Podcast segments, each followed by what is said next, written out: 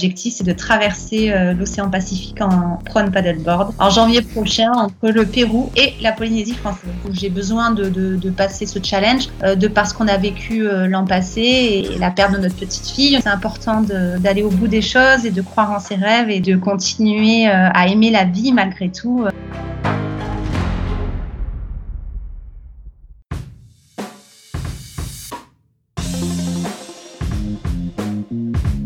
Hello hello, c'est Loïc Blanchard, le créateur et host du podcast indépendant Les Frappés.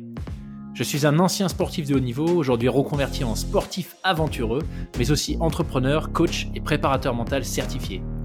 Passionné d'outdoor et de défis en tout genre, j'ai voulu créer une communauté autour des valeurs de résilience, de dépassement de soi et de détermination, en vous offrant chaque semaine des conversations inspirantes avec des invités incroyables issus d'univers très variés. J'ai reçu aussi bien des athlètes olympiques que des entrepreneurs à succès, des aventurières professionnelles ou encore des anciens des forces spéciales. Leur point commun, la passion pour leur projet et l'audace de se lancer. Alors fonçons ensemble découvrir mon invité de la semaine. Excellente écoute à vous les frappés.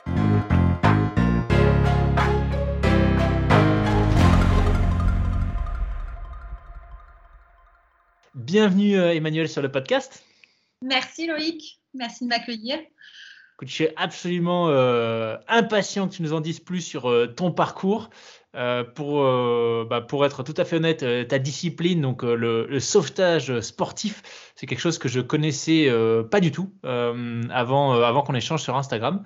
donc je suis, voilà, je suis vraiment vraiment curieux que tu nous expliques un petit peu ce que tu, ce que tu fais dans cette discipline, en quoi ça consiste. Et puis, quels sont les projets que tu es venu, euh, enfin, les projets, les énormes projets, les expéditions que tu es venu greffer euh, euh, sur tout ça. Donc, écoute, peut-être que le, plus simple, c'est que bah, je te laisse commencer par, te présenter, nous dire qui est Emmanuel. Et oui, avec plaisir. Eh écoute, déjà, merci de m'accueillir sur le podcast des frappés. C'est un plaisir d'être là. J'ai découvert ton site il y a quelques mois, du coup, en plus avec l'épisode de Jessica et Annika Horn.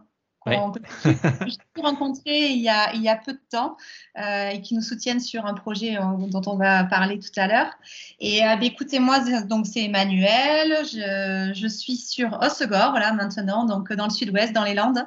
Et j'ai pas mal bougé dans ma vie. Tu vois, je suis issue de, de Cahors, du Lot, donc dans les terres. Et j'ai pas mal évolué après dans la région centre pour aller ensuite à Marseille et, et arriver sur les terres landaises euh, entre deux, trois voyages. Voilà. Euh, bon, ben, je suis athlète de haut niveau. Hein. J'ai commencé par la natation, euh, un peu par défaut après un déménagement, tu vois, et rapidement, j'ai pu toucher au haut niveau en natation sportive et j'ai pu intégrer l'équipe de France jeune et, senior, voilà, entre mes 12 et 17 ans, on va dire, avant de découvrir le sauvetage sportif. Et euh, le sauvetage sportif, qui est une discipline, c'est un sport amateur, mais une discipline à part entière avec une, une double spécialité, que ça soit en piscine, donc ce qu'on appelle euh, le sauvetage eau plate, et euh, sur la partie côtière, donc avec des épreuves à l'océan, euh, en mer ou sur un plan d'eau intérieur. Voilà, donc ça, j'ai découvert ce sport à l'âge de 16 ans et, et j'ai rapidement évolué dedans avec des premières équipes de France en 2003 et après un, petit, un petit break dû à mes études. et bien voilà, le destin à chaque fois m'a ramené vers ce sport à, deux reprises. J'aurais pu complètement m'en éloigner. Et puis, euh, et puis après un voyage en Australie en, 2010, derrière, euh, le virus s'est installé, en moi en tout cas. Et je suis restée, je suis restée dedans. Voilà. Donc après, j'ai voulu en équipe de France pendant une dizaine d'années. Été double championne du monde dans cette discipline. Euh, j'ai participé à six championnats du monde, deux Jeux mondiaux, euh, voilà plusieurs championnats d'Europe.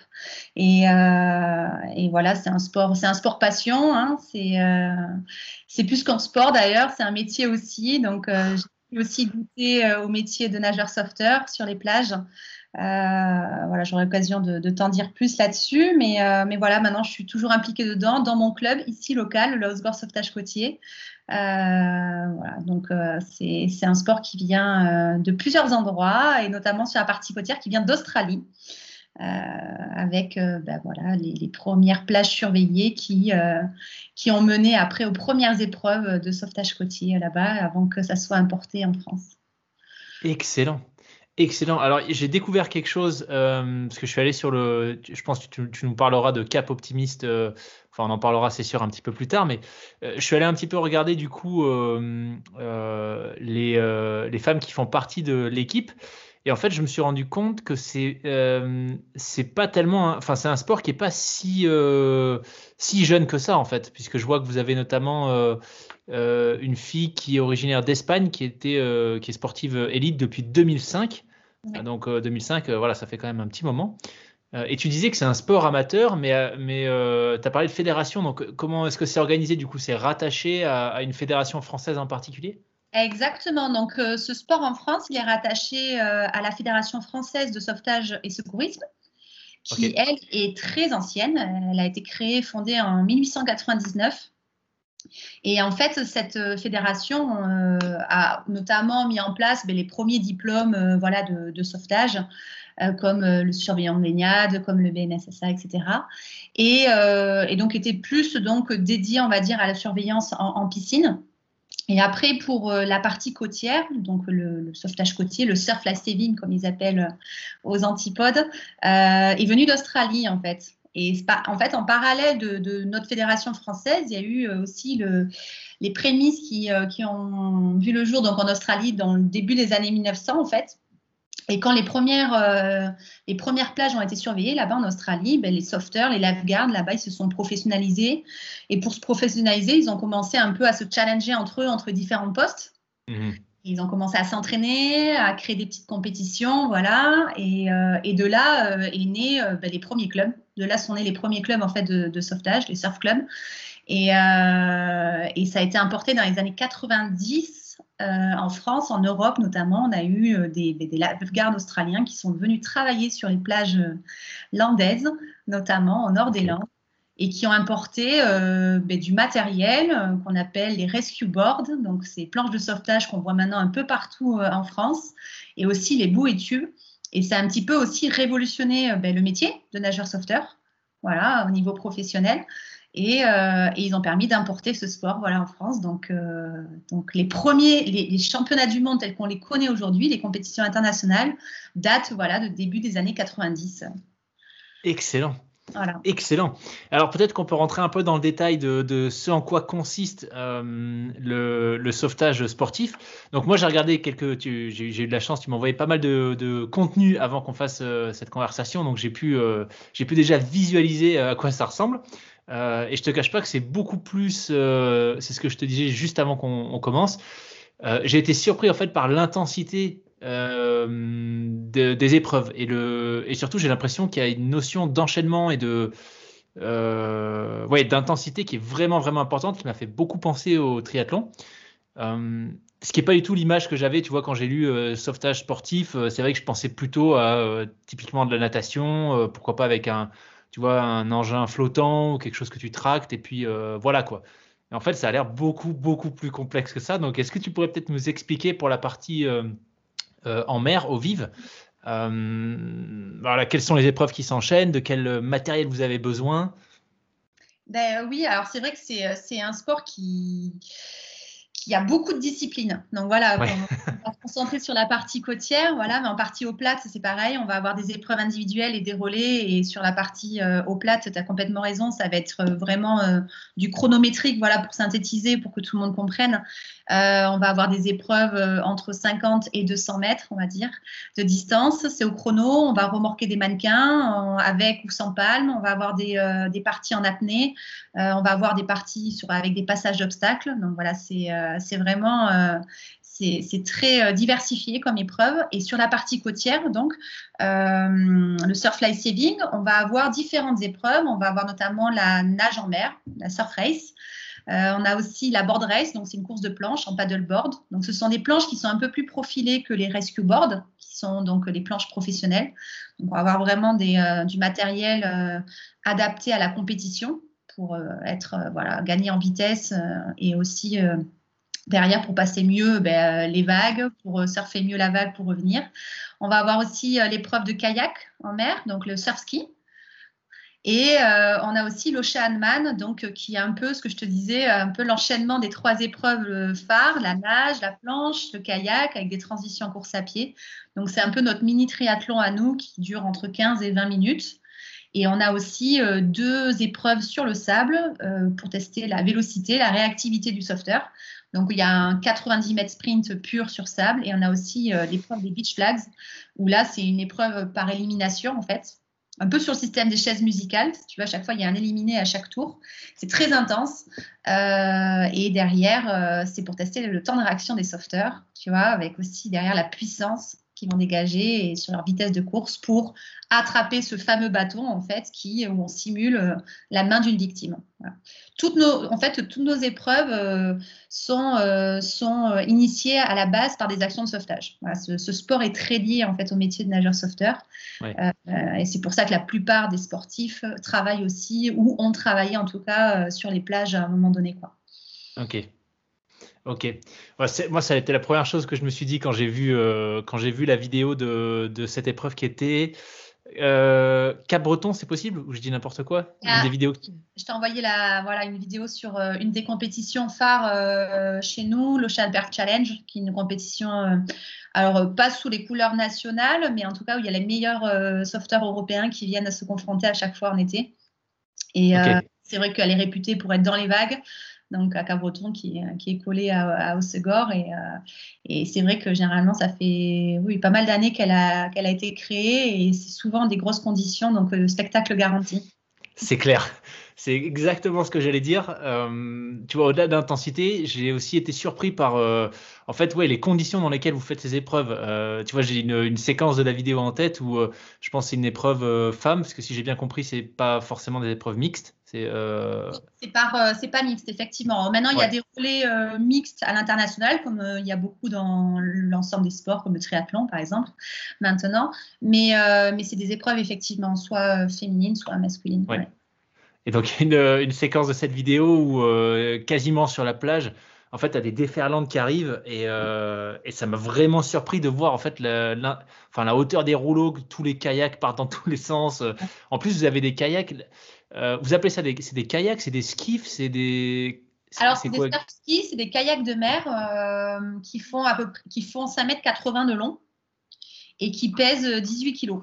Voilà. Ok. Donc, c'est vrai que c'est euh, des kayaks qui, qui vont très vite. Où vraiment, on peut avoir des points de vitesse assez sympas. Mais par contre, qui vont être très instables dans les vagues. Donc, ça demande pas mal, de, pas mal d'entraînement en amont voilà, pour bien maîtriser l'engin et, euh, et, surtout beaucoup de pratiques, euh, beaucoup de pratiques dans, ben, dans, différentes conditions. Quoi. Ouais. Oui, et puis vous n'avez pas de. En fait, c'est complètement ouvert, c'est-à-dire qu'il n'y a pas de. Euh, comment est-ce qu'on appelle ça Il n'y a pas d'îloir, il n'y a pas, de, il a pas de, de, ponton en fait. Vous êtes assise et si une vague vous renverse, tu ne peux pas esquimoter ou quoi que ce soit. Tu es, fini. Alors, tu as juste à remonter rapidement dessus pour éviter de te prendre la prochaine vague dans la parce qu'on a un parcours en fait à faire et euh, chaque épreuve, euh, tu pars de la plage et tu reviens vers la plage. Pareil, on prend toujours l'image de ce sauveteur qui part de son mirador chercher sa victime et qui doit la ramener. Donc nous, toutes les épreuves, euh, ben, on part de la plage et on doit revenir, on contourne des bouées. Donc après, les distances, elles évoluent. Par exemple, sur l'épreuve de surf race, sur la nage, la distance fait 400 mètres. Sur l'épreuve de board race, elle fait 600 mètres, la distance. Et l'épreuve de kayak, de surf ski, ça fait 800 mètres. Voilà. Donc, c'est même des efforts qui sont courts, tu vois, de 3 à 4 minutes. C'est très intense. Mais par contre, sur une journée, tu peux t'enchaîner euh, une quinzaine d'épreuves. Entre les phases de qualificatives, euh, les quarts de finale, les demi-finales, les finales, les relais. Et ça, tu enchaînes ça euh, non-stop pendant plusieurs jours, même sur les championnats de France, tu vois, qui, sont, qui en sont organisés sur trois jours. Quoi. Mm. dans, dans, euh, dans, des environnements, enfin je veux dire dans deux, euh, dans l'eau et sur le sable. Donc c'est quand même euh, en termes de, tu vois, d'environnement qui absorbe ton énergie et qui, t'impose de, de, monter en intensité, c'est quand même, bah, c'est ce qu'il y a de pire, je pense. Donc ouais, c'est vraiment impressionnant. Alors dernière petite, dernière petite question technique, c'est sur les rescue boards.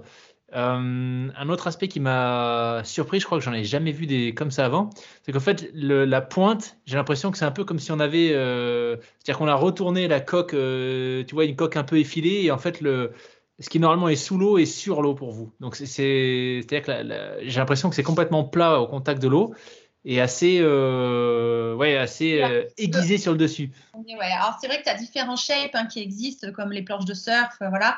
Alors nous, c'est quand même assez calibré, notre matériel, comme les surf skis, je t'avais dit, tu vois, c'était 5,80 m de long. Nos planches, c'est pareil, elles vont faire 3,20 m de long, avec un poids minimum de 7,6 kg parce que voilà, pour que chaque, chaque athlète, on va dire, soit, la même, soit sur la ligne de départ de façon équitable.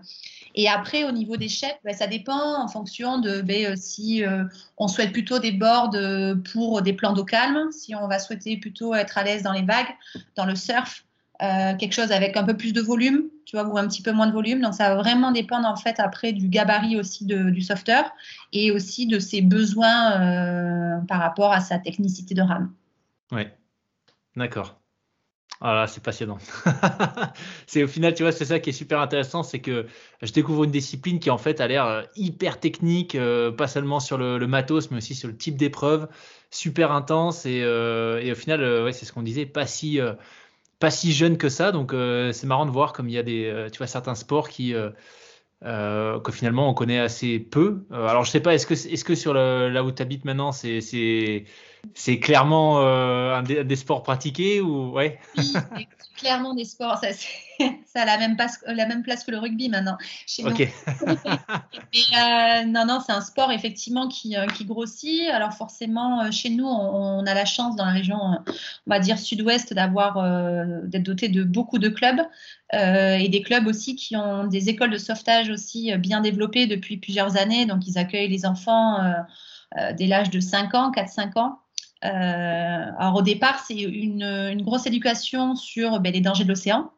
L'éducation à la plage, donc savoir euh, se mettre en sécurité, savoir euh, ben, reconnaître un petit peu les différents dangers qu'on a autour de nous, aussi être capable de reconnaître les dangers par rapport à ses capacités, ça c'est essentiel.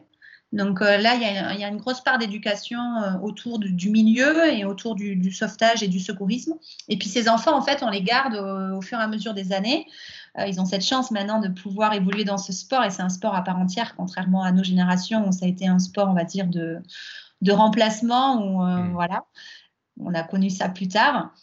Et eux, en fait, ils vont évoluer dans cette discipline, ils vont participer aux compétitions, peut-être qu'on participe euh, à des compétitions de natation ou des matchs de rugby, etc. Et puis, parallèlement à ça, ils vont aussi se former, en fait, aux, différents diplômes de secourisme. Donc, à partir de 10 ans, ils vont pouvoir passer leur diplôme de premier secours. Et puis, à partir de 16 ans, leur diplôme de premier secours en équipe. Euh, et puis, jusqu'au Graal, c'est euh, passer son BNSSA pour pouvoir travailler sur les plages après, à l'âge de 18 ans. Donc c'est euh, on forme on forme des athlètes, mais aussi on forme ben, euh, on forme à un métier. Et c'est mm. ça qui c'est pour ça que ce, sport est un sport passion aussi. Et, euh, parce que derrière, il y a des valeurs qui sont inculquées, bah, c'est sauver des vies. Quoi. Donc, savoir sauver des vies, c'est énorme. Mm. C'est clair. Est-ce que, peut-être pour ouvrir la parenthèse là-dessus, d'ailleurs, est-ce que toi, tu as déjà eu, malheureusement, heureusement, à te servir de tes, de tes skills de, de, sauvetage sportif pour une vraie situation? Euh, oui, ça m'est arrivé. Alors, euh, le plus gros cas, pour le coup, ça s'est passé à Marseille, quand j'ai vécu à Marseille et que j'ai travaillé sur les plages. Tu vois, comme quoi euh, les dangers sont, partout. Et effectivement, on a sorti une dame de l'eau qui, ben voilà, qui s'était noyée, donc qu'on a réanimé. Et voilà, c'était c'était un moment intense, mais ça ça permet aussi, ben voilà, de derrière de concrétiser tout ce qu'on apprend et et, euh, et se dire qu'on sert à quelque chose aussi, tu vois. C'est clair. C'est clair. Et tu vois, j'ai eu un invité il y, a, il y a quelques temps, Tony Bush, qui est un ancien effort spécial, qui a créé une, euh, une entreprise qui s'appelle Émotion avec un H euh, pour justement rendre un peu plus attrayant, on va dire, l'image attrayante, l'image du secourisme en France. parce que c'est vrai que voilà, à moins qu'on tombe sur des, profils comme toi qui font des choses complètement dingues, où il y a une vraie, il y a une discipline qui vient se greffer à ça. Le secourisme en France, euh, je ne sais pas comment c'est dans les autres pays comme l'Australie, mais ça n'a pas quand même une, image. Euh, tu te dis pas, bah tiens, j'ai deux jours libres, je vais me faire euh, un recyclage secourisme, tu vois, dans la plupart des cas en tout cas. Et, je trouve que c'est super de voir qu'il y a des, disciplines, voilà, qui allient non seulement le sport au plaisir, mais en plus l'apprentissage de gestes qui potentiellement sauvent des vies. Donc franchement, top. J'espère qu'on verra de plus en plus de, sauvetage sportif du côté de la Méditerranée. Ouais, bah ça va, ça se développe. Tu as des clubs, hein, tu as des clubs un peu partout. Tu vois, moi, j'avais repris à Marseille pendant mes études quand j'ai fait mon école de commerce là-bas et j'ai repris sur Marseille. Donc, tu en as quelques-uns. Alors, comment est-ce qu'elle s'est faite cette transition? Tu nous disais que tu as été en haut niveau en natation. Euh, quand tu as découvert le, sauvetage sportif, est-ce que c'était euh, parfaitement clair pour toi que tu voulais, euh, tu voulais performer au plus haut niveau possible, même si c'est encore une fois un sport amateur? Ou est-ce que ça a été un enchaînement quelque part, tu vois, d'épreuves, d'expériences qui t'ont amené à faire tes six championnats du monde, quatre championnats d'Europe et tes deux World Games? Bah, ça a été euh, surtout du hasard, en fait, vraiment du destin. Euh, moi, la natation, je suis arrivée après, euh, vers 16 ou 17 ans, voilà, à un point un peu de, de, ras-le-bol. Ça faisait déjà quelques années que je m'entraînais de façon bicottidienne. J'ai démarré l'entraînement bicotidien assez tôt, à l'âge de 12 ans, tu vois. Donc, c'est vrai que ah bah, c'est pas mal de c'est pas mal de discipline, hein, voilà, euh, et de contraintes aussi à, un âge d'adolescent, on va dire. Mais, euh, bon, donc c'est vrai que, et puis c'est un sport qui est assez ingrat, la natation, qui demande aussi beaucoup d'heures d'entraînement euh, pour arriver à, un niveau. Donc c'est sûr j'étais arrivée à un stade où je m'amusais plus trop et j'ai découvert le sauvetage sportif et notamment la partie côtière en fait, euh, en été à Tours, grâce au maître nageur euh, de, la piscine de Tours en fait, parce que moi j'étais au pôle espoir, donc j'ai voulu au pôle espoir, il y avait les maîtres nageurs de la piscine qui avaient créé cette association, le SN Tours, et euh, en 99, tu vois, j'avais 16 ans, et, et, en fait, ils avaient créé cette association. C'était des anciens rameurs donc d'aviron, de kayak en ligne, etc., de, haut niveau pour certains. Et euh, c'était un trip entre copains de, créer cette association. Et puis, euh, puis j'ai démarré à m'entraîner avec eux l'été quand la saison de natation était en off. Et donc, je faisais des compétitions. On partait euh, donc en Bretagne, en Vendée, même des fois en Méditerranée. Et on se régalait, quoi. Donc, c'était vraiment ludique au départ. Et puis, j'ai participé à mes premières compétitions internationales bah, à 18 ans. Et après, j'ai breaké, en fait. J'ai breaké pendant mes études je suis partie en classe prépa euh, voilà, à HEC, à Tours pendant deux ans. Et puis j'ai basculé ensuite sur Marseille pour mon école de commerce.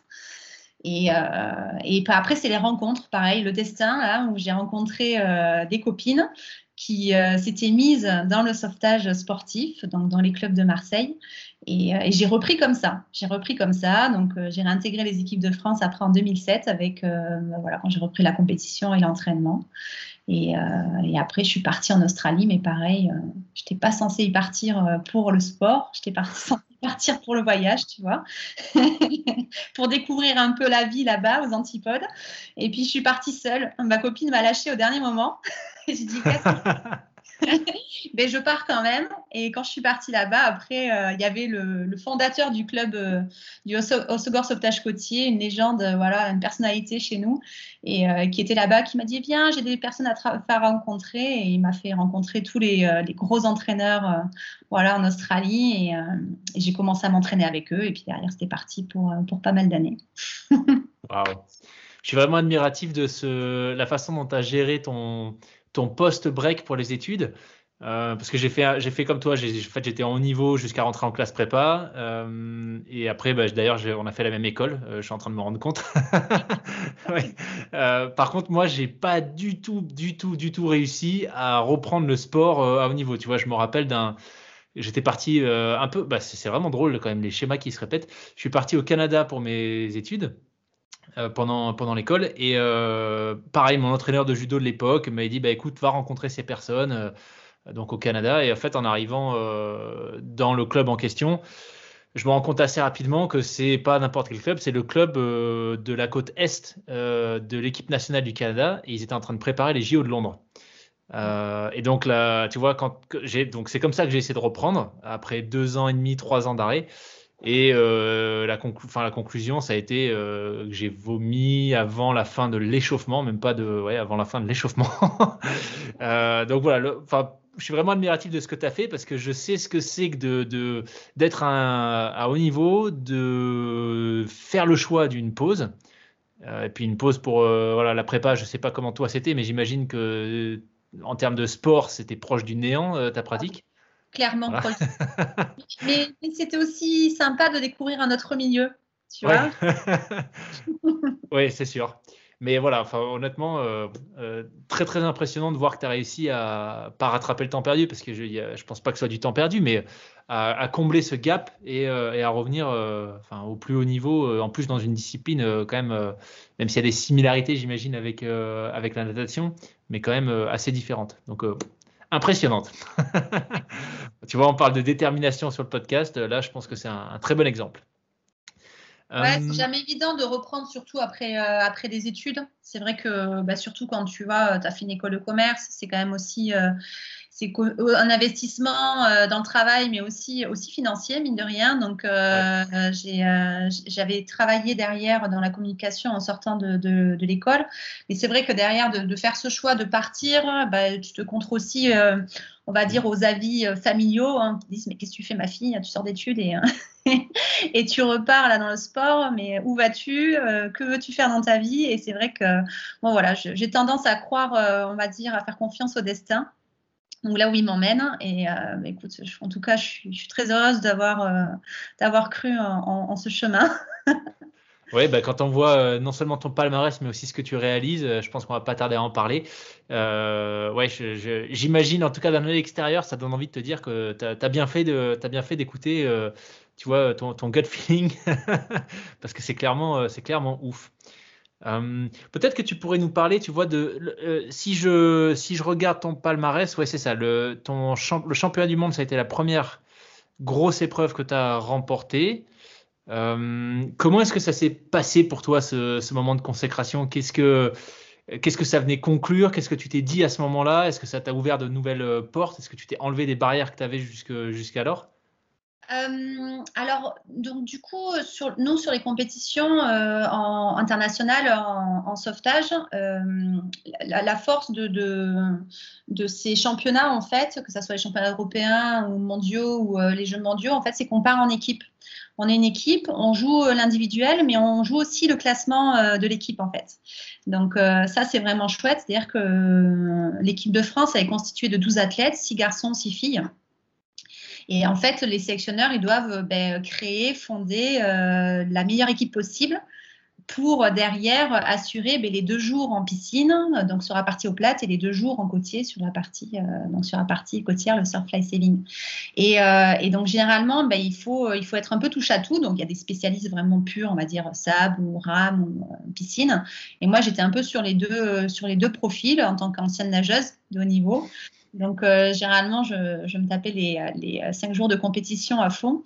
Et euh, ce qui était sympa parce que tu as enchaîné tes, épreuves individuelles, mais il n'y avait, avait, pas que ça. Il y avait aussi les relais. il y avait aussi ce classement, en fait, interclub, enfin, nation, qu'on allait chercher. Et, euh, et ça, c'était génial. Moi, c'est ce que, vraiment ce que je recherchais après la natation, où c'était quand même un, sport très individualiste, où tu es tout seul dans ton couloir, etc. Et je me rends compte, enfin, je me suis rendu compte au fur et à mesure des années que moi, ce qui me plaisait, c'était quand même le collectif, tu vois. Et, euh, et, ça, je, et d'ailleurs, mes performances étaient bien plus, euh, et c'est bien meilleur en collectif qu'en individuel. Je pense que j'arrivais aussi à surpasser euh, en équipe.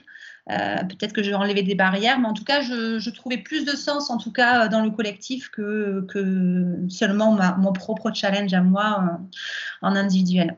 Et donc après, ben ouais, le premier titre, ben c'était justement avec mes coéquipières sur, sur un relais, c'était en, en, en 2014 donc à Montpellier en France. Donc ça c'était cool, c'était les euh, premiers championnats du monde organisés en France à Montpellier et euh, à la Grande Motte.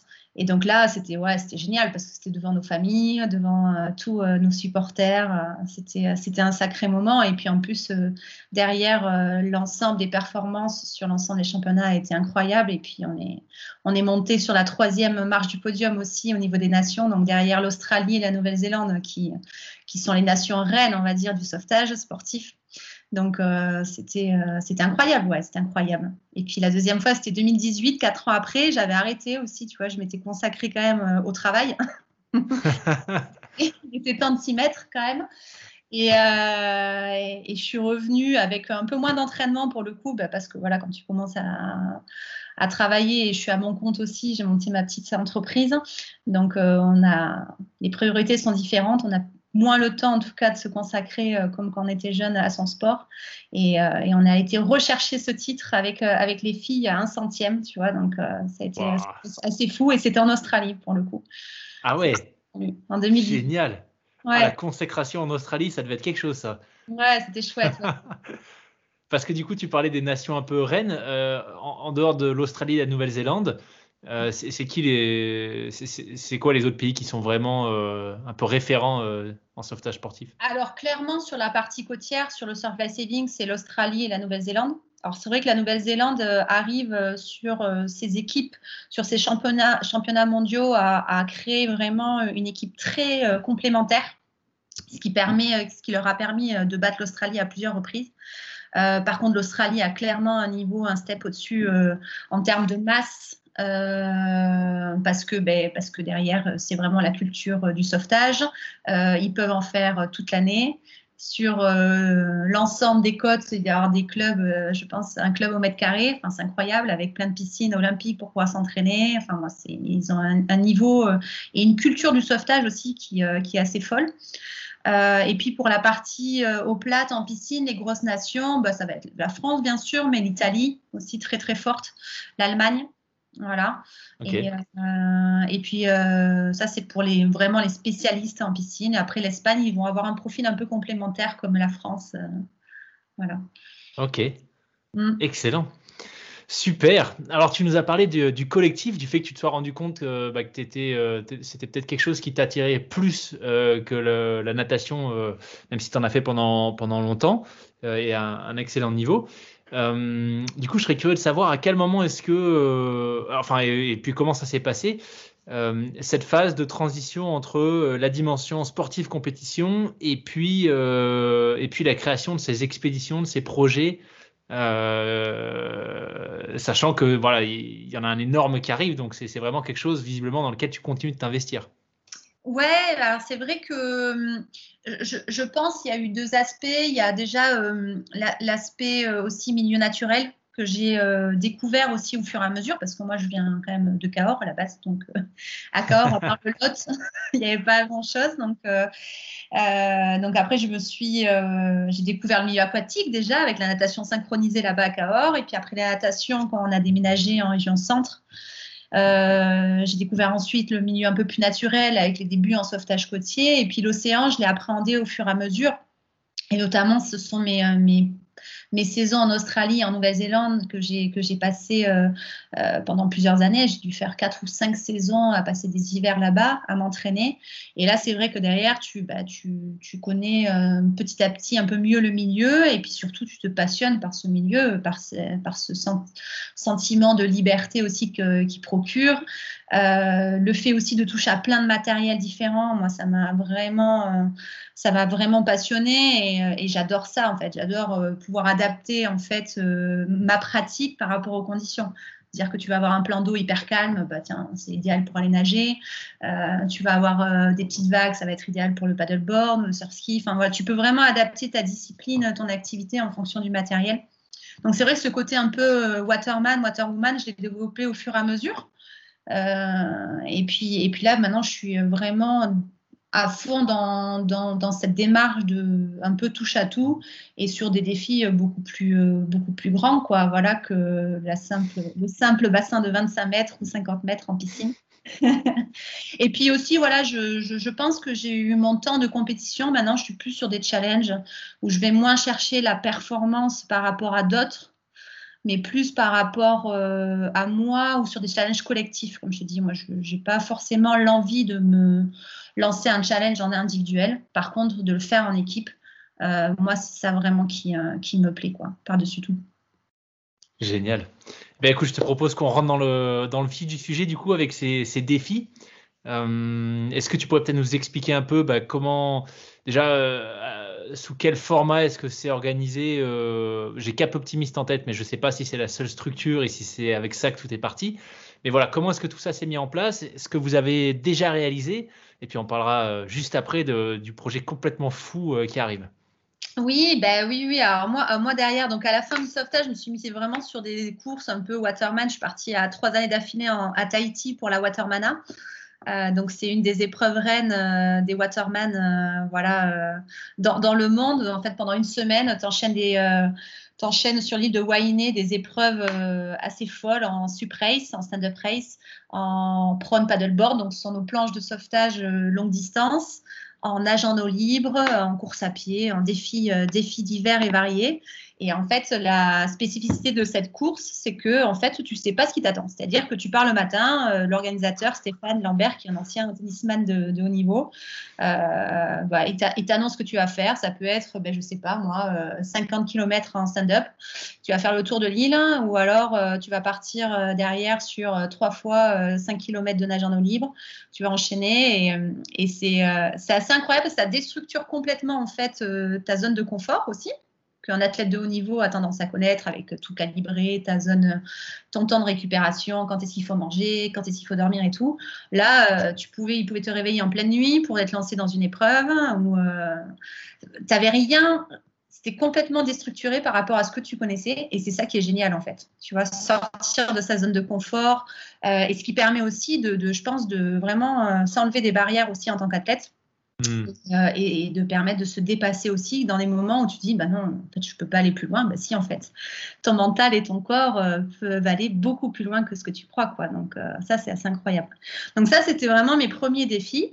Et puis après ben, avec les copines qui donc dont deux copines qui avaient déjà traversé l'Atlantique en prone paddle donc en paddle en 2009 voilà en 54 jours euh, ben là, elles m'ont proposé euh, ben de, relancer sur un défi avec une association, donc l'association Optimiste. Ce projet s'appelle Cap Optimiste. Et c'est un projet euh, qui est au service des personnes malades et notamment au service du nouveau programme de l'association qui va accompagner les enfants, notamment atteints de cancer, à relever un défi sportif. Voilà. Et, et ce projet, ben voilà, l'objectif, c'est de traverser l'océan Pacifique en, en prone paddleboard en janvier prochain entre le Pérou et la Polynésie française. Alors, pour, pour, celles et ceux à qui ça parlerait pas trop en termes de distance, euh, parce que j'ai eu du mal à, quand j'ai vu le, nombre de kilomètres, je, ne suis pas allé vérifier, mais je me suis dit, oh punaise, est-ce que tu pourrais juste nous, nous, rappeler combien ça fait de, de kilomètres Pérou-Polynésie française? Alors, c'est 8000 kilomètres. Voilà. tout simplement. Euh, tout simplement. Ok. Euh, alors déjà, j'ouvre une petite parenthèse, mais sur la traversée euh, de l'Atlantique, euh, c'est hyper impressionnant parce que j'ai eu un invité, qui, Lilian, salut Lilian si tu nous écoutes, qui l'a fait en, à la rame. et ils ont mis de mémoire 49 jours à deux dans le bateau. donc là, 54 jours sur des. Donc vous avez, vous avez des pagaies là. Hein c'est du stand-up ou c'est à la main? C'est à la main, c'est les bras dans ah, C'est à la main, ah voilà, c'est ça. Sauvetage. Donc euh, là, elles, étaient trois, moi j'y étais pas encore parce que j'étais encore en plein dans les compétitions internationales à l'époque, donc c'était 2009. Euh, il y avait euh, Stéphanie Gilliard Barnex, Alex Lux, avec, que j'ai côtoyé pendant des années aussi en équipe de France, et Flora Mancier. Et, donc les planches étaient des, ben, paddleboards, voilà, donc un peu plus allongées. Hein. Il y avait différentes tailles. Elles avaient euh, des tailles donc plus longues que les 3 mètres 20 qu'on a en compétition, donc ça, ça pouvait aller jusqu'à plutôt 6 mètres de long. Et elles adaptaient les planches en fonction des conditions euh, océaniques. Et derrière, par contre, c'était allongé sur la planche ou à genoux, et par contre, tu rames les bras dans l'eau. Voilà. c'est hallucinant. ok, donc une transatlantique, euh, pas à la rame, mais à la, enfin pour le coup clairement à la force des bras, enfin littéralement les, les, les mains dans l'eau. Ok, bah, je te pose la question parce que j'avais vu sur certaines épreuves que vous, vous naviguiez comme ça, du coup. Ouais. Euh, et je m'étais, je m'étais demandé si c'était, si ça avait été le format pour, pour la traversée. Parce que, attends, au-delà de. Alors peut-être que je me trompe, mais je me dis déjà en termes de portance dans l'eau, euh, une main par rapport à une pagaie, c'est quoi? C'est un cinquième de la superficie d'une pagaie ou euh? Ouais, alors c'est vrai qu'on n'a jamais vraiment calculé, mais effectivement, c'est beaucoup ça doit être ça, non? quoi, hein, beaucoup, ouais. Alors surtout que elle, on va avoir d'autres conditions sur le Pacifique là, euh, donc euh, en janvier prochain parce que la température de l'eau est déjà nettement supérieure de ce qu'elles ont pu connaître sur euh, sur l'Atlantique. Il faut aussi beaucoup plus chaud à l'extérieur, donc déjà on va avoir des équipements beaucoup moins volumineux parce qu'au départ, c'était plutôt en combinaison de survie, euh, donc euh, pour la rame, c'était pas idéal. Euh, par contre, nous, il va faire très chaud, il va faire très humide, avec beaucoup de soleil. Donc voilà, ce sont des choses aussi, il va falloir faire attention. Et en fait, on va fonctionner en relais. On va se relayer, les filles, entre nous. Sous, sur des rotations à peu près de 1h30 de rame. Et on, on aura donc le bateau d'assistance ben, pour pouvoir se reposer, pour pouvoir dormir aussi, euh, se restaurer parce que sur ces planches-là, on peut pas dormir. quoi. C'est pas comme euh, les embarcations qui sont adaptées, on va dire, pour les grandes traversées. Nous, c'est une planche, on est allongé dessus ou euh, au mieux à genoux et puis derrière, c'est tout. Quoi. Ouais. Et le, le, bateau, par curiosité, c'est un votre bateau base de vie, c'est un kata du coup que vous prenez pour ouais, pour la place. Un kata parce que derrière il est il est au ralenti. Hein, le kata il suit il suit la rameuse, donc nous on doit être à peu près euh, on doit faire du 4-5 km heure maximum. Enfin, ça va dépendre après la poussée. Donc, si tu veux, le, kata, il est au ralenti. Donc, pour éviter qu'il gîte trop, euh, on prend euh, un bateau le plus stable possible pour éviter le mal de mer. Oui, oui. Ouais, puis j'imagine que pour stocker le matos, tu as quand même plus de place avec les filets sur un kata que, sur un monocoque. Ouais, voilà, parce qu'on va partir avec euh, au moins quatre planches. On part pour euh, deux mois et demi minimum de traversée là, sur, euh, sur la Pacifique. Donc c'est vrai qu'il faut un minimum, un minimum d'équipement. quoi. Ouais. Punaise. Oui, alors je, repense à cette histoire de, de, portance par rapport à la main, mais en fait, c'est vrai que c'est comme un triathlon. Enfin, tu le sais bien mieux que moi avec la natation que tu as fait, mais il y a aussi une question d'avant-bras. Tu as, aussi l'avant-bras qui vient t'aider à te propulser, mais bon, quand même, euh, je pense que ça serait intéressant de voir la différence euh, entre une pagaie et, le fait de le faire euh, à la main à la main. Hyper impressionnant. Alors, une, autre question que je me posais, euh, pour le coup un peu biomécanique, euh, c'est par rapport, mais je pense qu'il y a en partie euh, répondu, puisque tu me disais que vous avez des rotations prévues de 1h30, c'est comment tu gères en fait musculairement, mécaniquement le dos, parce que c'est ça, ça a l'air hyper inconfortable en fait. Le fait d'être sur la planche ou d'être, enfin surtout le fait d'être à genoux. J'ai vu certaines vidéos où vous êtes à genoux. comment tu gères ça? Ouais, alors c'est vrai que ce ne sont pas des positions euh, très, euh, très bonnes pour le corps hein, en soi. la rame à genoux, en plus on est vraiment sur, euh, sur nos rotules à chaque fois en balancier parce qu'on va constamment aller chercher l'appui vers l'avant. donc, et puis c'est vrai que c'est nécessaire pour nous d'alterner les positions parce que quand on est allongé, on va être plutôt cambré avec le bus relevé. Donc là, nous, on va travailler, on travaille sur des prototypes de planches, mais aussi sur des équipements pour permettre à aussi soulager les épaules tu vois, parce qu'il faut éviter au maximum derrière euh, les inflammations au niveau des rotateurs et tout, ce qui provoque derrière les tendinites.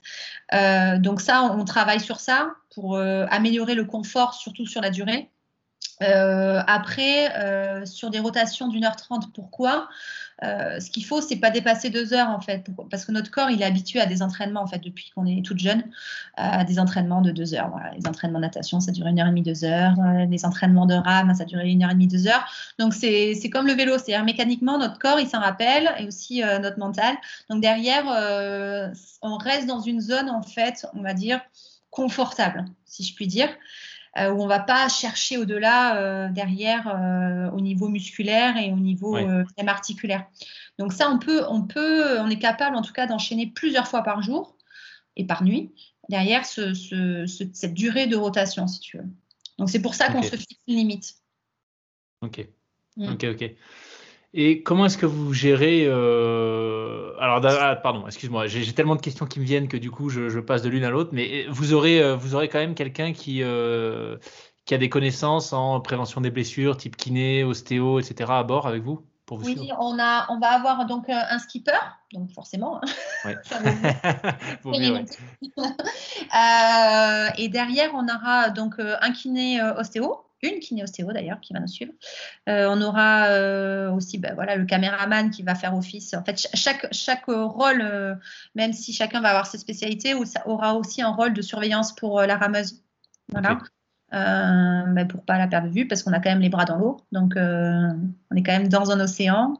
Océan du Pacifique avec pas mal, euh, pas mal d'animaux marins aussi. Donc euh, voilà, il va falloir rester euh, en, vigilance de façon continue.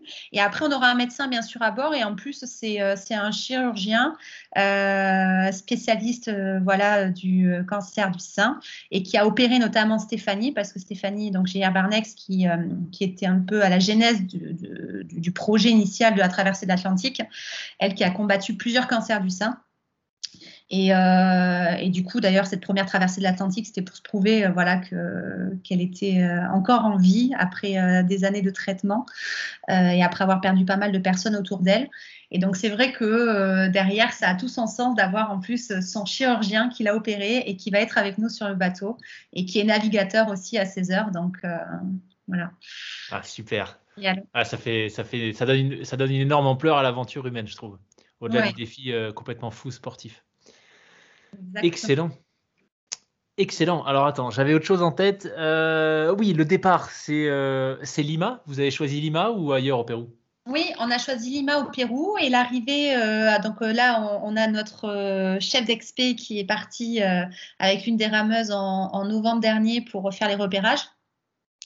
Euh, et, derrière l'arrivée en Polynésie, on n'a pas encore le lieu exact d'arrivée, donc euh, je garde un peu la surprise pour l'instant. On a, on a quelques idées qui se profilent.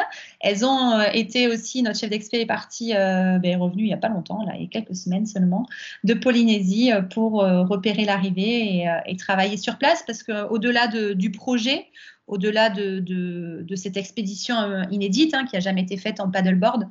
Euh, il y a tout le projet de l'association derrière avec des actions concrètes euh, pour les enfants. Donc, que ça soit le projet pédagogique autour du sport santé, que ça soit le projet d'accompagnement d'enfants malades à travers un défi sportif, mais il y a aussi insérer le sport aussi dans les hôpitaux tu vois, pour hmm. euh, les enfants en cours de traitement.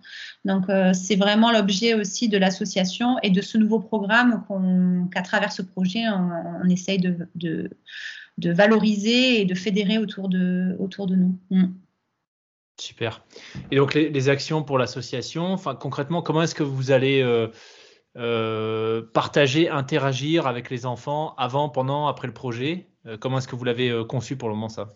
Ouais, eh ben c'est, on est complètement dans le vif du sujet. Là, par exemple, on est en train de finaliser euh, les, euh, les, mallettes pédagogiques euh, qui, qui, vont être dédiées dans, ben, dans les écoles à relever un défi sportif dans sa classe.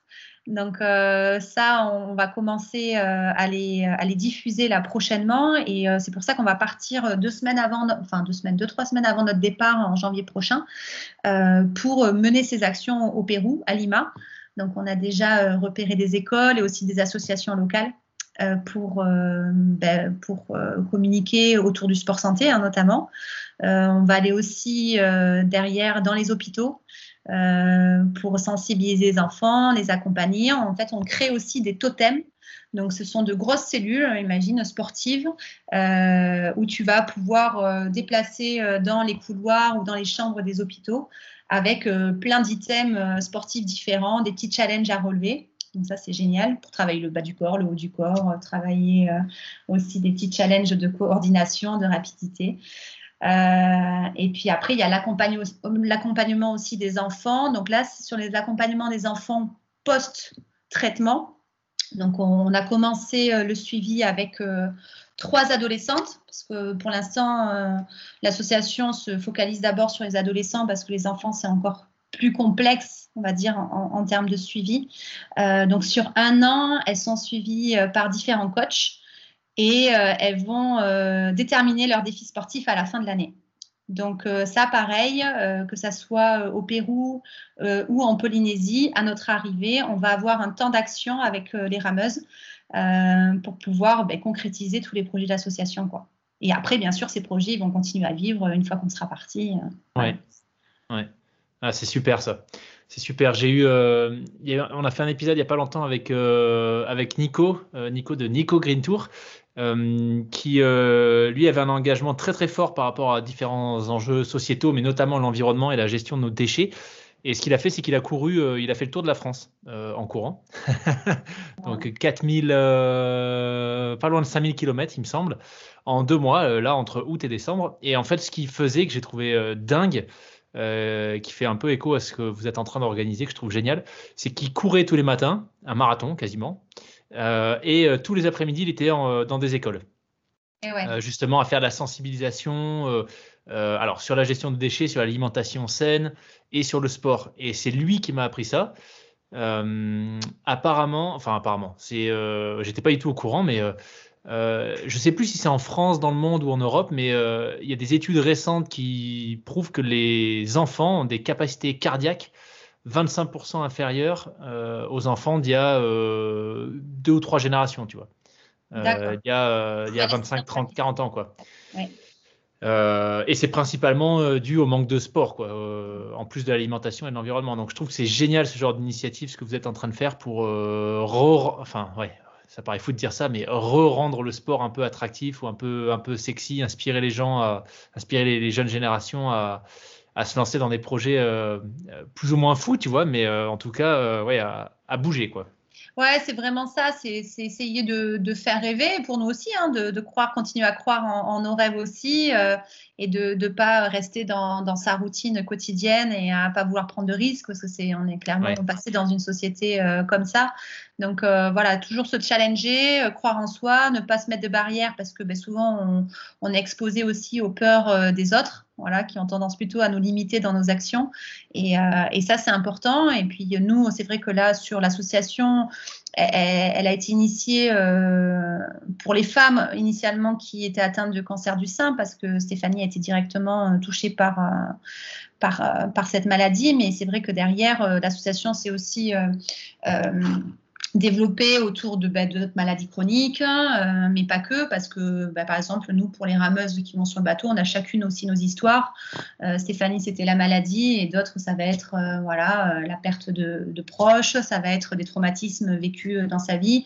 Et c'est vrai que ça, c'est important. Nous, le sport, ça a toujours, c'est notre point commun à nous toutes, c'est que le sport a toujours été notre pilier dans notre vie pour euh, bah, continuer à avancer, pour euh, garder aussi une stabilité, une certaine stabilité, euh, et puis et puis garder aussi une certaine hygiène de vie. voilà, même si on est de de, vraies épicuriennes, mais en tout cas, c'est important. Ça a été toujours, c'est toujours un, pilier et ça le restera. Et ça, c'est important d'inculquer ces valeurs auprès des plus jeunes, où, comme tu le dis, voilà, des générations sont de plus en plus sédentaires. Et on le voit quand on reste scotché devant un écran, devant notre téléphone. Euh, donc c'est hyper important de donner en tout cas l'envie euh, de ben, passer du temps dehors, de se défouler. Voilà, il n'y a pas besoin forcément de, battre des records, mais en tout cas d'évoluer dans la nature. Euh, ça, c'est important. Quoi. Alors, tu parlais du fait que vous, allez vous embarquer toutes avec vos différents combats. Euh, dans, cette aventure et que globalement le sport euh, dans, euh, sur chacun de vos parcours ça, ça a été un pilier important. si, si tu es OK pour qu'on en parle, je serais curieux de savoir, tu vois, quel a été, comment est-ce que le sport, toi, t'a aidé et peut-être quel moment compliqué ça t'a permis de, d'affronter. Et je te demande parce que depuis le début, c'est vrai que, euh, enfin, souvent, euh, avec mes invités, on parle de, de, tu vois, de projets qui font rêver, euh, on regarde les parcours. disons qu'on parle souvent, c'est toujours plus facile de parler des résultats, tu vois, tes super performances, ces transitions que tu as fait avec brio entre un sport à haut niveau puis un autre, ces projets complètement dingues que tu lances. mais souvent, on parle un peu moins de la partie immergée de l'iceberg. Euh, les choses qu'on ne voit pas et qui sont des réalités euh, voilà, pour, pour plein de gens. Donc je serais curieux de savoir, toi tu parlais de sport comme, euh, comme un pilier, est-ce qu'il y a des expériences en particulier, des, des choses que tu as vécues où ça a vraiment fait une différence? Oui, bah alors c'est vrai que moi dans ma famille on a on a eu une éducation sportive. Alors pourtant j'avais pas une maman sportive, loin de là. Mais par contre c'était une force de la nature. Elle était toujours dehors. à bricoler, à, balayer le jardin, la forêt continuellement. Donc voilà, elle, ne connaissait rien au sport, mais par contre mon papa était un ancien militaire, donc euh, et ancien sportif de haut niveau aussi. Euh, donc il nous a inculqué ces valeurs-là, et c'est vrai qu'on a plongé dedans euh, petit. je, ne me suis jamais vraiment identifiée par contre à la rigueur sportive et surtout à toutes ces, à tout ce schéma de, gagner, tu vois, de, de mm. écraser les autres pour, pour gagner. Ça, ça, je me suis jamais vraiment reconnue dans, dans ces discours-là. Euh, j'aime le sport pour me dépasser moi-même, tu vois, euh, mais, mais j'aime le faire aussi euh, dans le respect des autres, tu vois. Hmm. Je moi me mettre un gros challenge si tu veux, mais je ne suis jamais reconnue vraiment dans, dans, dans ce schéma-là.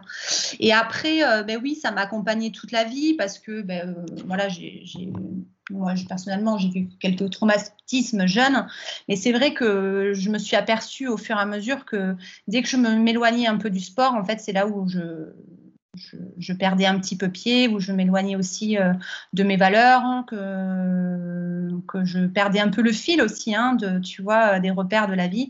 Et donc ça, je, suis toujours revenue euh, vers le sport pour m'aider en tout cas à passer ces étapes ça, c'est hyper important. Là, maintenant, euh, sans me mettre de pression, tu vois, j'essaye vraiment d'avoir une activité quotidienne par jour. Alors, j'ai réussi en plus à en faire euh, mon métier, c'est-à-dire que j'ai réussi à, malgré une école de commerce, mais mon bureau, il est à l'extérieur, tu vois, donc je, je, propose des activités aquatiques pour tous, que ce soit la nage en eau libre, la marche aquatique, le swimrun. Donc, mon bureau, c'est dehors, tu vois, entre lac et océan. Donc, ça, c'est euh, le, le plus beau des cadeaux. Euh, et le plus beau des bureaux aussi. Donc, le sport, il est au quotidien. Et puis, euh, et puis euh, voilà, c'est vrai que nous, l'an passé, on a, on a eu aussi un, un, épisode de notre vie qui a été pas évidente. On a perdu notre, notre première fille à cinq mois et demi de grossesse. Et c'est vrai que derrière, la reprise du sport a été essentielle pour, pour passer le cap. C'est clair. C'est un défouloir et surtout, euh, me concernant, c'est vraiment le milieu aquatique qui me fait le plus grand bien. Quoi. J'ai besoin d'aller dans l'eau. quoi. J'ai besoin d'aller dans l'eau pour, euh, pour me ressourcer, pour me calmer, pour, euh, pour voilà, me recentrer sur moi et, et, continuer à avancer. Quoi. Super. Et alors, tu, tu nous parlais de, de, collectif un peu plus tôt. Et la, une question que je me pose, c'est que, euh, alors c'est encore une question un peu euh, égoïste, parce que ça fait écho à des choses qui, qui arrivent pour moi. C'est que tu, vois, j'ai eu des invités l'année dernière euh, du podcast, l'équipe de, de triathlon du club, enfin l'équipe de raid aventure du club de triathlon d'Aix-en-Provence. et ils m'ont embarqué dans une aventure un peu folle. On va courir un 300 km, une des épreuves de l'UTMB là cet été en août. Et donc cette épreuve, elle se fait par trois, mmh. enfin en équipe de trois. Euh, et donc c'est 300 km sur 150 euh, ou 152 heures, je crois, max, donc 6 euh, jours, avec a priori assez peu de sommeil. Et donc bah, voilà, moi je suis un peu dans cette phase, j'ai jamais fait ça avant, où je me pose beaucoup de questions sur justement le collectif. Et alors, ça va pas durer deux mois comme vous. je pense que les conditions seront, en tout cas d'isolement, seront beaucoup moins rudes que ce que vous allez vivre. Mais je me demande quand même comment est-ce que vous anticipez ça euh, sachant que voilà, une fois que vous serez au milieu du Pacifique, euh, bah, il n'y a plus vraiment le choix en fait. Euh, vous êtes tout à bord et, puis point barre, il faut ramer toutes les, enfin une heure et demie à chaque fois et, voilà. Ouais, et c'est là où la prépa mentale est essentielle en fait. Sur de tels défis, ça c'est vraiment plus que la préparation physique. La prépa mentale est essentielle. On a déjà, on a d'ailleurs démarré par ça. Hein. Donc, euh, on a toute une équipe autour de nous. Euh, on travaille euh, de façon individuelle pour l'instant. On, on, commence à peine le travail collectif, tu vois, de façon à déjà ce que chacune aussi identifie ben, ses besoins, ses craintes, tu vois, ses appréhensions, ses envies aussi.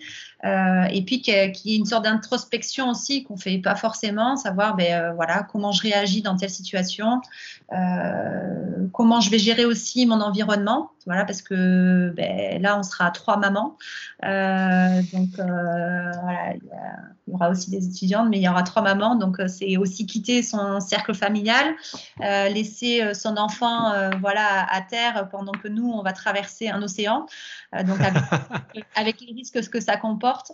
Donc, euh, la préparation mentale est essentielle là, ça c'est clair.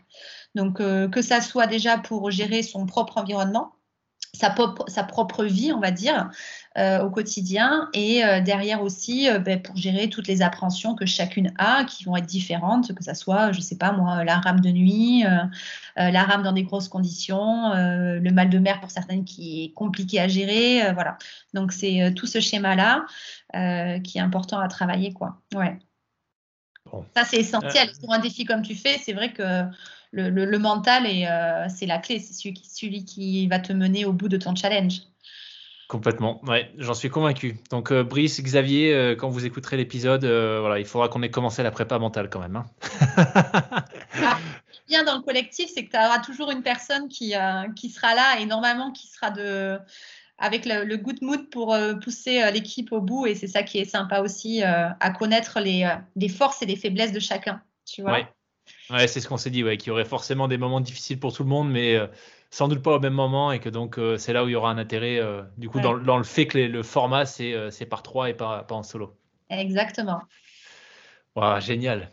Alors tu nous parlais des engagements de l'association. je suis curieux de savoir, tu, nous disais un peu plus tôt que vous avez eu la, chance d'accueillir Annika et Jessica Horn. J'ai aussi eu cette chance récemment, juste avant Noël, de faire un épisode avec elles. Euh, du coup, comment, à quel point est-ce que c'est important pour vous d'avoir des, alors je sais pas je sais pas si elles aimeraient qu'on dise des personnalités, mais en tout cas des figures engagées euh, auprès de l'association comme ça. Qu'est-ce que ça vous apporte? Euh, mais Déjà, ça apporte énormément en termes d'échange d'expérience ça c'est sûr. Alors euh, c'est vrai que Annika et Jessica, elles ont, elles ont, on va dire, cette étiquette euh, euh, VIP, hein, voilà, personnalité publique, bah, de par leur papa, mais elles sont extrêmement simples aussi dans la vie et on a passé deux, deux, jours ensemble là lors de notre première expédition où on lançait un peu le projet et c'était plus une, une expédition, donc c'était entre Bordeaux et Biarritz où euh, le but c'était aussi de communiquer sur le début de ce projet et des actions qu'on allait mener. Et, elles, nous ont fait, nous ont fait le plaisir de venir à bord. Elles ont testé d'ailleurs le, le paddleboard, le prone paddleboard. Ça c'était génial. Et, euh, et, donc euh, au-delà de tout ça, c'est vrai que c'est génial de pouvoir partager. Nous, on vient aussi de sport amateur, donc on n'a pas forcément à chaque fois je ne sais pas si c'est une peur d'être légitime, mais en tout cas, c'est vrai que on, va rester plutôt discrète par rapport à notre discipline aussi, parce que ben, elle est un peu moins connue. Et c'est génial de pouvoir euh, partager euh, notre discipline avec euh, ben, des, personnes comme Jessica et Annika, et qui en plus accrochent au projet et qui en plus sont séduites par cette discipline, par notre sport. Et c'est génial de pouvoir leur faire découvrir aussi notre passion et, d'échanger entre terre et mer, parce qu'elles elles sont plus voilà et nous, on est plus aquatique. Donc, euh, euh, donc euh, c'était un super échange et, et, en tout cas, elles sont aussi de très bons conseils voilà, pour nous, de, par, ben, de par leur expérience en termes d'aventure, d'exploration, de survie aussi. Et, et ouais, c'est génial. On va, on, va, on va repasser du temps avec elles et je les remercie encore d'ailleurs si elles écoutent de leur soutien. super, super.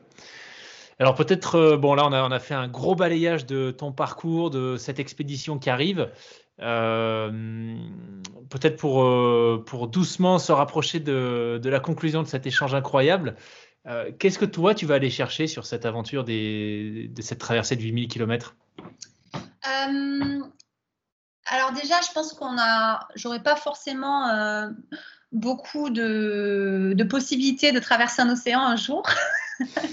Donc, je trouve, ça génial juste de pouvoir le faire, surtout quand tu es passionné par le milieu euh, aquatique et par le milieu océanique. C'est juste une chance aussi incroyable de pouvoir vivre cette aventure. Euh, vivre cette aventure avec euh, ces filles, voilà, on se côtoie depuis des années et puis, et puis on, on, a un peu la même vision de la vie. Donc ça, c'est c'est aussi chouette parce que voilà, quand tu partages des moments comme ça et qu'en plus tu vas au bout du challenge, enfin, les émotions, elles sont juste euh, décuplées de façon incroyable. Et puis, euh, et puis moi, personnellement, oui, je pense que j'arrive à là, je suis à un stade où j'ai besoin de, de, passer ce challenge euh, de parce qu'on a vécu l'an passé et, et, la perte de notre petite fille. Donc, il y a une petite fille qui arrive aussi là qui va naître d'ici un mois et demi. Donc ça, c'est voilà, la, vie est aussi euh, bien faite malgré euh, malgré euh, ces traumatismes. Mais mais ouais, ouais, je pense que je recherche aussi ça de de, continuer à avancer, aussi de prouver euh, voilà, à, notre fille qui va venir que c'est important d'aller au bout des choses et de croire en ses rêves et de, et de continuer euh, à aimer la vie malgré tout, euh, malgré, malgré parfois ces mauvais moments, et, parce qu'il y a des beaux moments aussi à vivre. Donc, ouais, je, pense que j'ai besoin de ce défi-là aussi. Ouais, c'est un super beau message. Super beau message. Et alors, une autre question en tant que tout jeune papa, euh, puisque euh, moi j'ai la chance d'avoir des nuits euh, courtes depuis quelques semaines, avec aussi une petite fille. comment est-ce que vous l'approchez Parce que tu disais que vous allez être trois mamans, mais alors peut-être plus dans ton cas à toi, parce que encore une fois, je, tu vois, je pense que je m'identifie. comment est-ce que comment est-ce que tu te projettes par rapport à le fait d'être absente pendant pendant deux mois de partir faire un défi euh, qui est pas non plus, euh, tu vois, euh, de la couture. enfin, il y, a quand même une notion un peu de risque, d'isolement, parce que c'est quelque chose auquel je pense que j'ai pas mal moi de croyances et de quand j'en discute un peu autour de moi, je me rends compte qu'en fait il y a énormément de croyances des jeunes parents par rapport à ce qu'ils peuvent ou ne peuvent plus faire en termes de, de sport notamment. Euh, donc ouais, je serais curieux, je, serais curieux de savoir, euh, tu vois, quel est ton point de vue là-dessus. alors euh, bon, j'ai la chance déjà d'avoir un, il y a un papa qui est très ouvert d'esprit et surtout qui ne met pas de barrière et qui croit en ce projet et qui est d'ailleurs impliqué aussi dans ce projet, voilà, bénévolement. donc ça, c'est aussi une chance. Le, je pense la principale D'ailleurs, il est là, il est derrière, il va travailler. il m'écoute en hein, douce. Non, non, je pense que la, priorité, c'est déjà euh, d'avoir un environnement euh, très serein autour de soi. Ça, c'est clair, c'est la priorité. Et c'est ce qu'on travaille avec euh, notre équipe de préparateurs mental. Ça, c'est important. Euh, après, euh, me concernant, c'est vrai que les filles, notamment Stéphanie et Alex, elles ont, elles ont des enfants qui ont déjà 3-4 ans. Donc, elles vont pouvoir peut-être un peu plus impliquer leur enfant dans le projet. En tout cas, ils vont pouvoir comprendre un petit peu plus, même si ça reste une échelle, je pense, incroyable pour eux. nous, ça sera un petit bébé qui va prendre toutes les émotions, qui va absorber tout. Euh, donc, il va falloir faire attention à son environnement, à avoir que du positif autour de soi, pas de stress. Euh, et puis moi, ça va être plus le sentiment de culpabilité de partir, ça c'est sûr. Donc après, ça se travaille. Euh, je t'avoue qu'on verra les émotions aussi quand elles vont arriver, parce qu'on attend aussi qu'elle pointe le petit bout de son nez. C'est une petite fille qui arrive, donc voilà.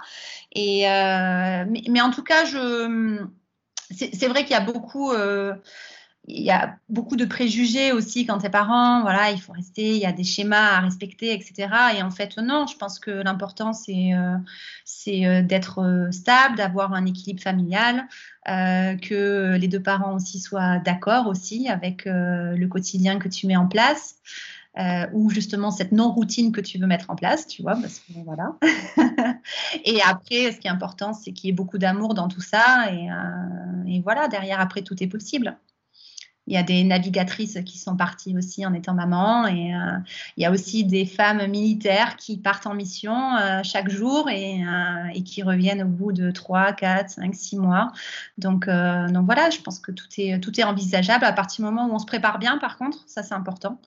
Et, et, surtout où il y a beaucoup de communication, de bienveillance et, et, et beaucoup de respect dans les besoins de chacun aussi. Ok, bon, eh ben écoute, tu me, on va rester en contact puisque moi j'ai une petite aventure qui est prévue pas de deux mois mais de quasiment un mois pour euh, euh, quelques temps après votre aventure, euh, enfin après votre traversée. Donc voilà, tu, me diras comment ça s'est passé, ce que tu as mis en place, comme ça je récupérerai les tips. avec plaisir. Excellent.